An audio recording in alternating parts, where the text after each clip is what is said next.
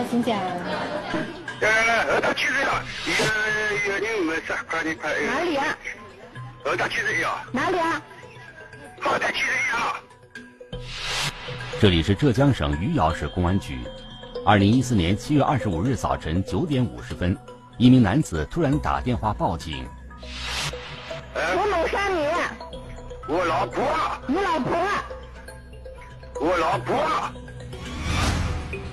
报警男子名叫宋福强，四十八岁。他声称自己的妻子被人害死了。此时他正焦急地站在自家院里。刚刚过去的一个小时里，他经历了人生最大的转折。一个小时前，在外吃早餐的宋福强突然接到儿子的电话。他说：“那那个电话呃打不通。”我我我也打不通。宋福强马上给妻子林国玲打了一个电话，但同样没人接。他马上联系了林国玲的老板。九点十分了。又电话打过来了，问我有阿英来了吗？我没有啊，根本有。我第其实第一个电话打来问阿英的，我又马上打我的手机打阿英的电话了，打到打不通。林国玲的突然失联让大家感到很奇怪。此时已是九点多，妻子没有去上班，会去哪里呢？宋福强决定先回家看看。门打开吗？打开，我说先叫几声吧，叫他名字吧。叫他名字，我想先把那个那个，呃，餐厅的门先门打开。妻子林国玲的电动车还停在院内，几间房屋的门却大敞着，一种不祥的预感涌上宋富强心头。与此同时，租住在院内的邻居老张听到宋富强的喊声，刚出屋门就被宋福强一把拉住了。我老婆被掐死了，跟他一起进来看。走在门口，我看到他，真的。宋福强的妻子林国玲一动不动地躺在餐厅里，更让人惊讶的是，林国玲脖子上还套着一圈电线。宋福强急忙对妻子进行抢救，但似乎无济于事。我要都在这个挤压了一下，挤压一下，他你他不会动的，那气也没有了。他说：“你们让一下，我要报警了。”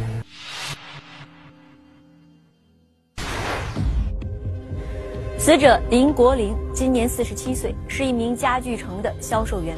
她被丈夫宋福强发现死在了自家的餐厅里。我们来看一下案发的小院儿，它位于浙江余姚的一个城中村内，面积是将近二百平方米。院子里的这个位置就是餐厅。宋福强报案说，他的妻子林国玲当时就躺在餐厅进门的位置。在餐厅的对面，一共有三间房。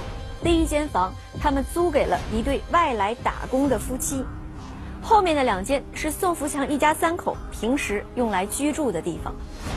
宋福强说，当他发现妻子林国玲时，首先对她进行了一些简单的抢救，并且把他从餐厅移到了卧室。这就意味着，警方赶到时看到的实际上是一个已经被破坏了的现场。在这样的情况之下。警方能够找到破案的线索吗？聚焦一线，直击现场。中年女子突然被害，案发现场疑点重重。第一现场是不是在这个餐厅里面？祸不单行，报案人声称现金被盗。哥们，总共呢家里可能只有十三万钱，我说出来十三万。线索真伪难辨，坊间流言四起。消失的买房钱，一线正在播出。脸盆里面有这么一团这个电线，白色电线。那白色电线，我们仔细看了一下，上面有是带血的，一个环形的这么一个形状，打了一个活结。那么我们分析，这很可能就是作案工具。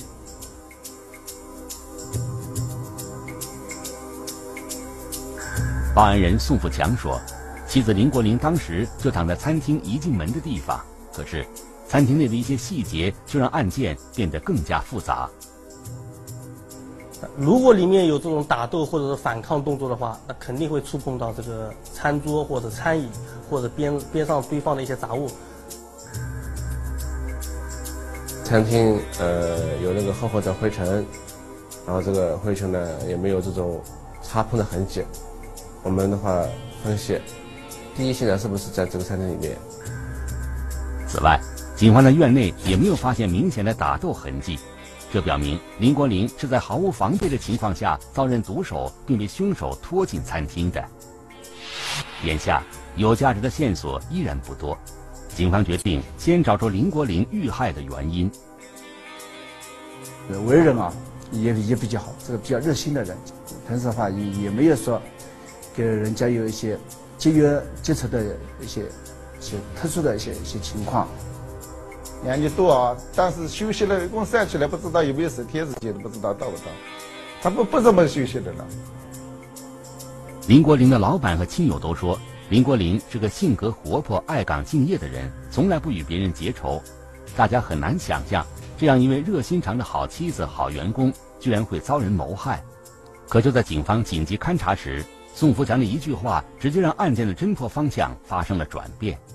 我家里有十三万，十三万钱，我说没有了。被害人的丈夫说，家中的十三万现金也没有了。都是不是现金？是现金。十三万现金那个被抢，那么我们现在对他那个抢劫杀人的案件的情况来进行调查。那抢劫的话，目的也比较明确，十几万钱没了。那针对钱来，那重点工作也是要为了围绕这个钱。可让人感到疑惑的是，宋福强一家看上去并不富裕，怎么会在家中存放这么多现金呢？七月二十五号，他们一家人呢，正好要去买那个现购房。呃，这个房子的话，也是从去年开始啊，他们一家人最想买的。这个钱就今天呢，就是说，呃，付款最后一天啊。原来宋福强嘴里说的十三万现金是他们的买房钱。案发前一天，妻子林国林专门从银行取了十三万现金存在家里。我知道他们二十五号要交房子的，之所以他不来上班呢，我也没有这理，脑子里想他平时也不休息，今天，呃，交房款呢，我怎么说打电话问他也不好意思的。七月二十五日，宋福强夫妇计划买房的事情也得到了林国林老板的证实。林国林的死会不会和这件事有关呢？所以他家附近的所有人，是不是因为他要买房子知道这个钱的情况，而趁他他女的在家里自己一个人的事，为实施犯罪啊？这辆是那个死者平时上班所骑的电瓶车，然后我们在那个这个电瓶车的坐垫下发现了一个钱包。据那个被害人的老公，也就是报案人讲，平时被害人就是骑这辆电瓶车，在八点左右会上班，上班之前会准备好上班所用的东西，包括这个钱包。那也就是说，根据我们这个情况推测，被害人应该是在上班之前，即将上班时候遇害。我从六点半左右起床了，起床了，他还去睡着。宋福强回忆，案发当天早晨六点多，儿子就出门上班去了。八点多，他外出吃早餐时，妻子还没出门。一个要晓得他家的情况，第二个的话要叫要知道他家里三个人的行踪，是吧？第三个的话，他也要事情呃潜伏在这里。嫌疑人要同时符合这三个条件，警方将排查范围设定在宋富强家所在的街区。我身后这个院落就是案发所在地，也就是被害人的家。这一片区域我们也可以看到是非常荒凉的。这里实际上是余姚老城区的一个城中村，大部分的房屋都已经拆迁了，留下来的这一片老房子，它占地面积并不大，而且里面的常住人口不到一千人。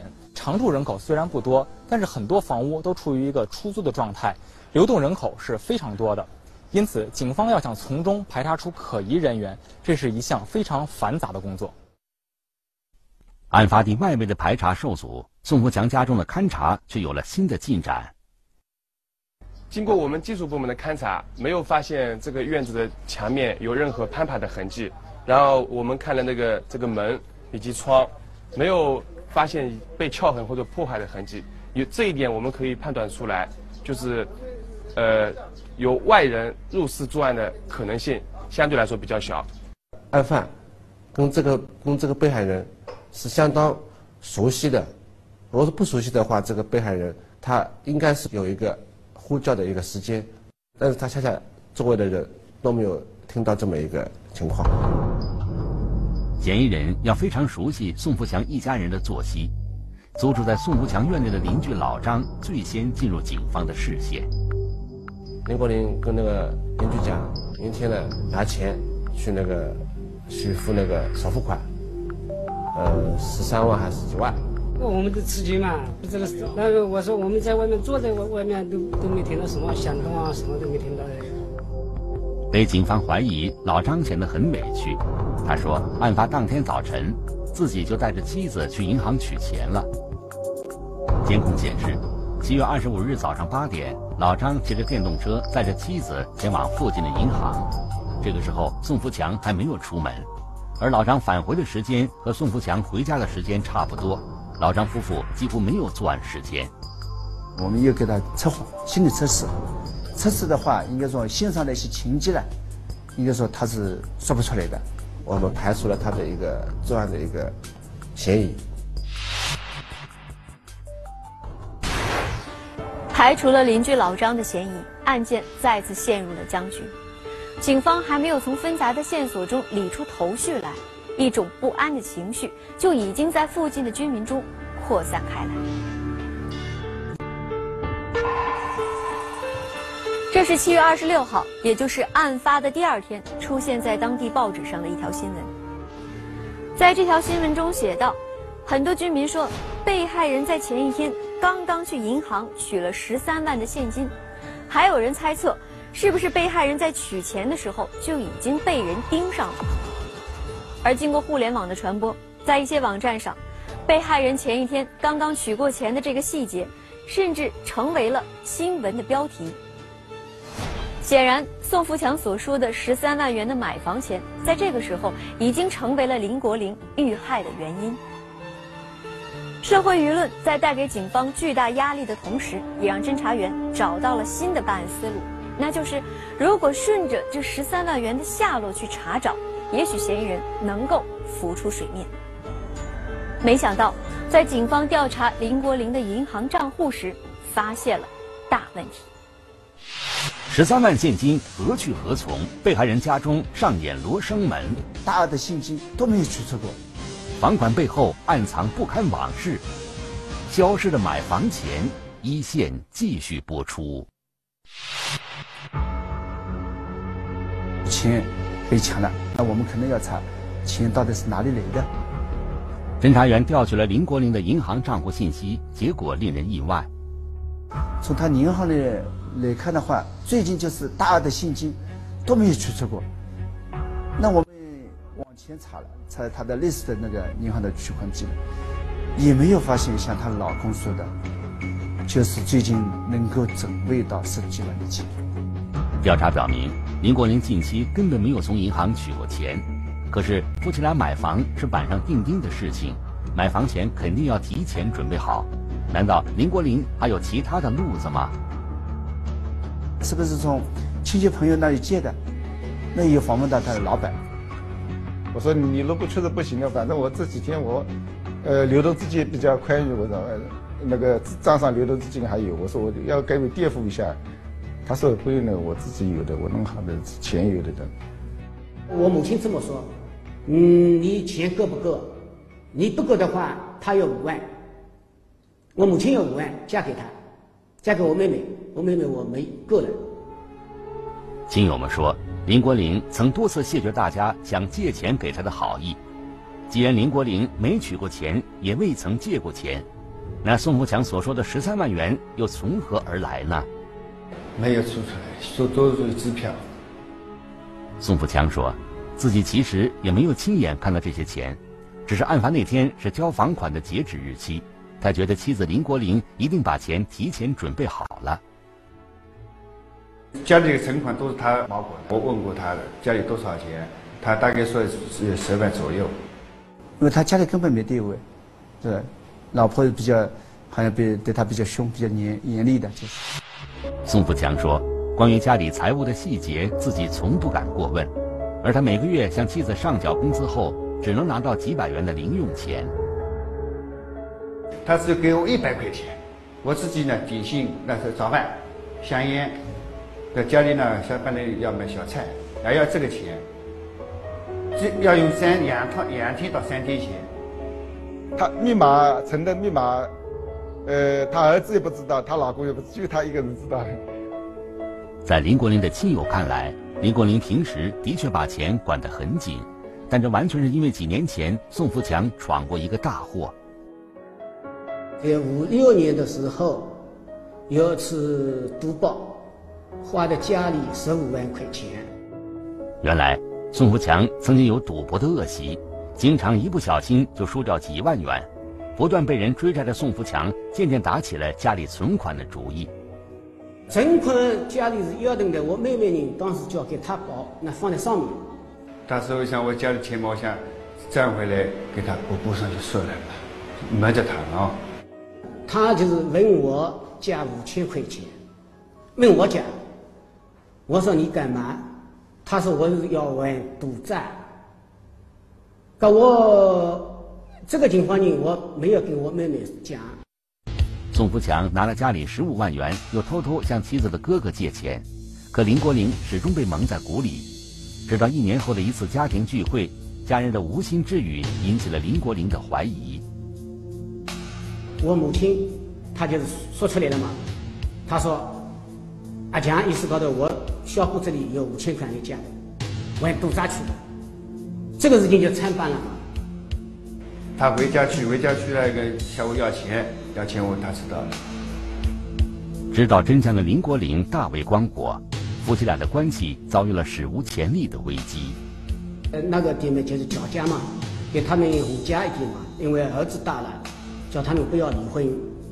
理解是可以理解的，对吧？我重新就是，对。呃，走牌重新不来了，这样。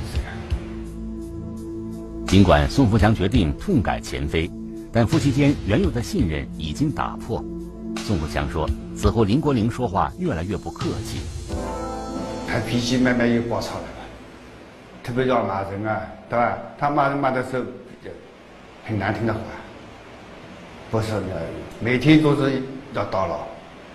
就是只听到女的声音大说话。”男的声音不大，没听得到。我想一直忍着，对吧？等儿子等到他儿子大了，他脾气也会改的。我有这种想法。与此同时，宋富强发现，林国林对家里的钱管得更严了，但这种严苛似乎只针对他一个人。那相反，家里的儿子用钱用的比较舒适。他儿子一一旦只要跟他妈妈要钱的话，他会毫无保留的，是吧？都会给他。眼看着自己在家中越来越没地位，苦闷的宋福强选择了用酒精麻痹自己，但这种消极的态度再次激怒了妻子。看着扔扔下我，个酒杯呢，恰那拍在我脸上，那在我的头发，那个脚踢我，我心里就是觉得不舒服嘛，就我不想了。也不还手，也不骂他。而在林国林的娘家人看来，这样的局面全因宋富强而起。要不是因为宋富强败家，他们夫妻俩买房的愿望也不至于拖到现在还没实现。谁敢如果说不是为这次买房子，不是为这个钱，应该不会搞他死的。宋富强明白，林国林的娘家人这样说，其实是在暗示他和林国林的死有关。面对怀疑，宋富强显得很自信。他说自己一早就出门了，根本没有作案时间。我现在所在的这个路口，就是距离被害人家最近的一个有监控摄像头的地点。我身后的这条路，就是通往被害人家的一条必经之路。骑电动车的话，大概需要两分钟的时间。那案发那天的早晨，我身后的这个摄像头，它恰好拍下了报案人宋福强他离开家骑车经过这里的一个影像。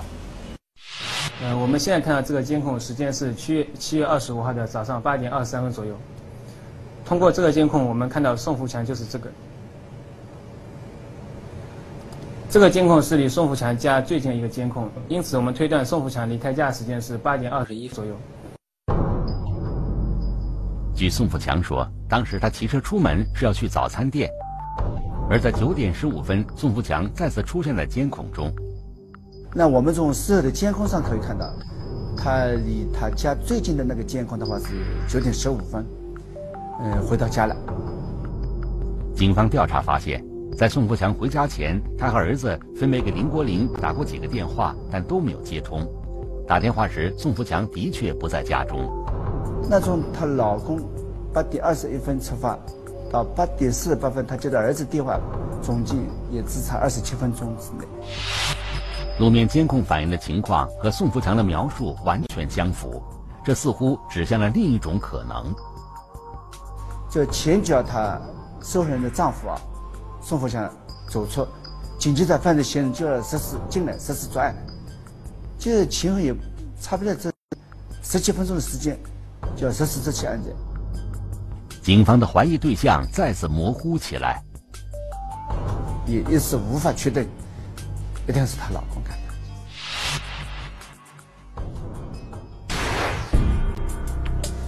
宋福强谎称家里丢了巨款，这引来了林国林娘家人愤怒的控诉，他们甚至将林国林的死怪罪到了宋福强的身上。对此。宋福强并不愿做过多的回应，因为他确信路面的监控能够证明他的清白。但是这一切都是以他没有撒谎为前提的。现在宋福强已经撒了一次谎，那他说的其他的话还值得信任吗？随着调查的继续，警方发现宋福强和妻子林国玲之间的恩怨远比现在已知的要复杂的多。那林国玲的死因？会不会就隐藏在这复杂的夫妻关系的背后呢？买房背后暗藏夫妻危险矛盾，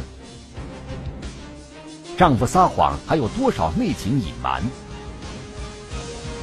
消失的买房钱，一线继续播出。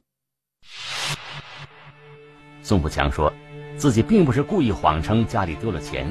他觉得掌管财政大权的妻子在买房一事上一定不敢大意，更何况案发当天早晨，他们已经约好了交房款的具体时间。他老婆们是要上班以后，跟他公司的领导请假，请假以后再到那个交换的地方去。那三个人约好的初初步的时间就是上午十点左右，我又到那个指定的那个交房的那个地方去交定金。宋富强说：“买房是妻子的夙愿，特别是最近一年，购房成了家里最重要的事情。打算买套房子，跟我儿子那做新房。那他的儿子也比较赞成，因为年纪自己年纪大了，是是需要找对象的时候，有个房子的话，在外面的话也比较好说啊。可是宋福强家中的经济条件并不好，肯定买不起商品房。无意中，他们了解到自己符合申请限价房的条件。”又是限价房，限价房是便宜，跟这个商品房便宜的多了，是吧？那么你他电话打给我，就是叫我搞好证明，他自己来拿。到我们单位来要求申请经济适用房，后来我那反正尽量能给他表个什么时候搞好的。二零一四年六月，为了改善民生，余姚市推出了一系列限价房，宋福强一家幸运地抽中了位于城东的一套房屋。电话打给我的，他说李老板，我房子摇好摇好了，在四，呃四零五了，不知道哪一个楼层。他说好的，房子很好的。哎，我也高兴死。那我说最好嘞，是不是了？你也希望有这样一套房子，我也希望你有这种房子可以住，是不是呢？他真的高兴死嘞。在抽签现场，林国林非常开心，可他想不到，同在现场的宋福强此刻却怀着迥然不同的心境。看那个地段呢，哇，他那个阳台最好的阳台，因为几个房是不太好。我说我我说不出。而在最终的付款方式上，夫妻双方的想法也截然不同。不过我说先预付款，然后多那剩下的我们我说按期贷款。那天他又要付钱，不付钱，他说他说也他说他没面子啊，叫叫我去借钱，我借钱我哪里去借这么多钱？他说就是付三十万，我妹妹就是说付三十万。公积金贷款。如今林国林真实的想法，我们已经无从得知，但通过之前亲友的描述，我们能感受到他对这套限价房的渴望。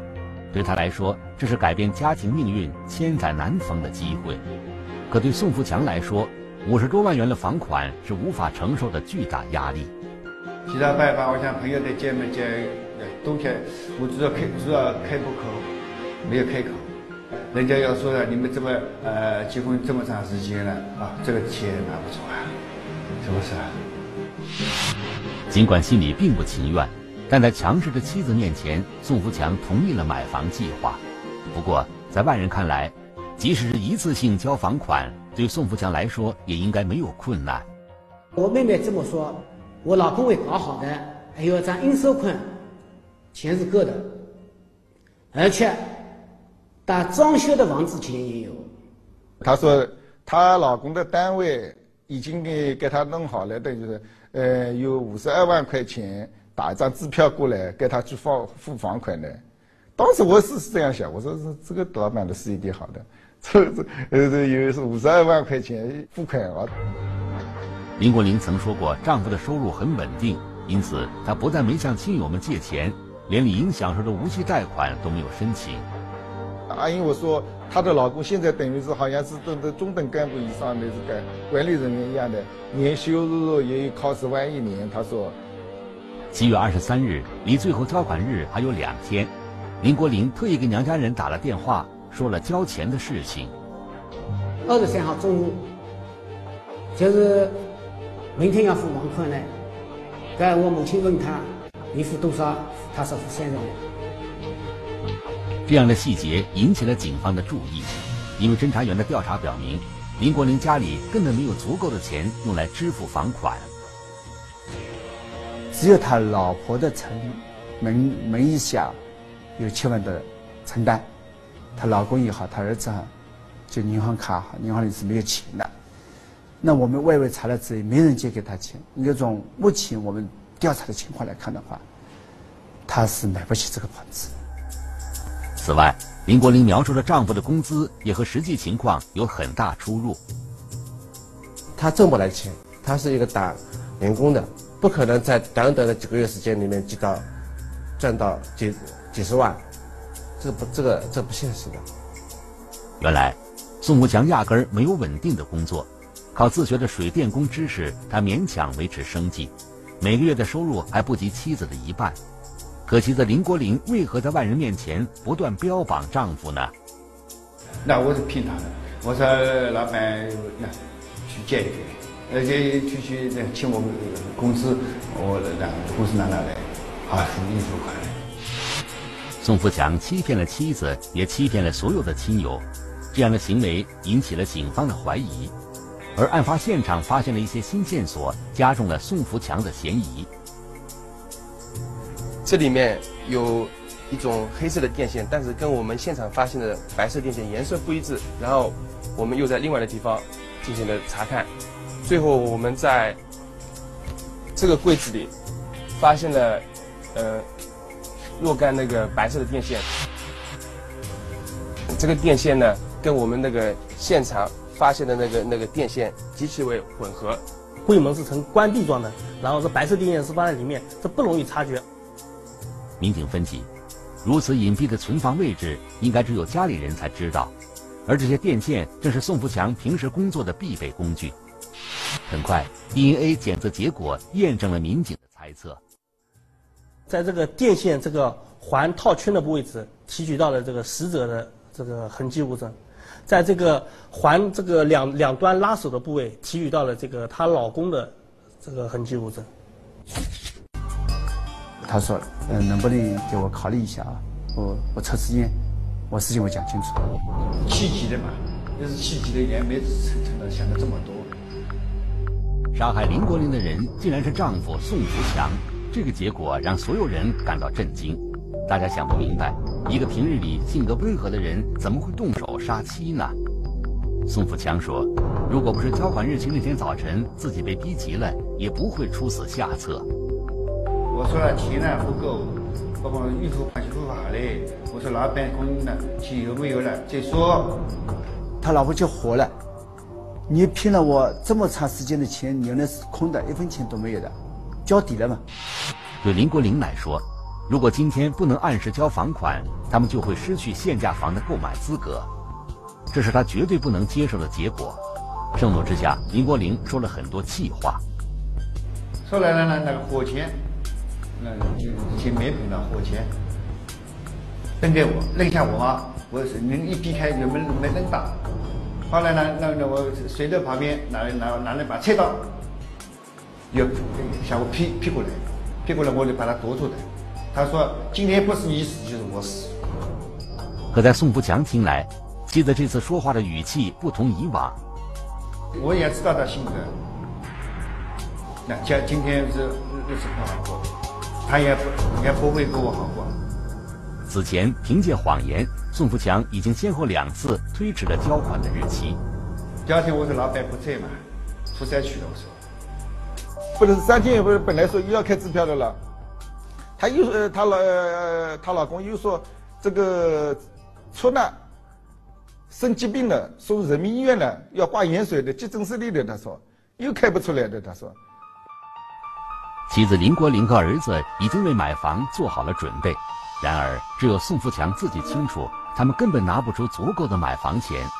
随着最后期限的临近，宋富强愈发苦闷。怎么面对这二七月二十五号这一天？他事先也没有太大的准备，他也是说坐到哪里说哪里。我感受不好，对吧？因为我心里也在想啊，应该不那跟他说实话，没有钱，啊没有钱了，跟他心一直在想，跟他说实话的。因为他这个脾气，我不敢跟他说说明。我妹妹她相信老公了嘛？她说她她会搞好的，阿强会搞好的。这就是一拖两拖，拖到二十五号了。七月二十五日清晨，面对妻子的责骂，宋福强心里竟然生出了一个邪恶的念头。在旁边拿了一个电线，电线打个激动，必是你死我了，不是我你死嘛？你要你你先死我，这么说。此时，林国林正准备出门上班，宋福强却拿着电线冲向妻子。他只有反抗了一只手，也没说什么。他他他打气，给我往到地上，然后，这个时候掐了一下。杀害妻子后，宋福强将其拖到餐厅，之后若无其事地出门吃了早餐。为了掩人耳目，在早餐店里，他还刻意给妻子打了一个电话。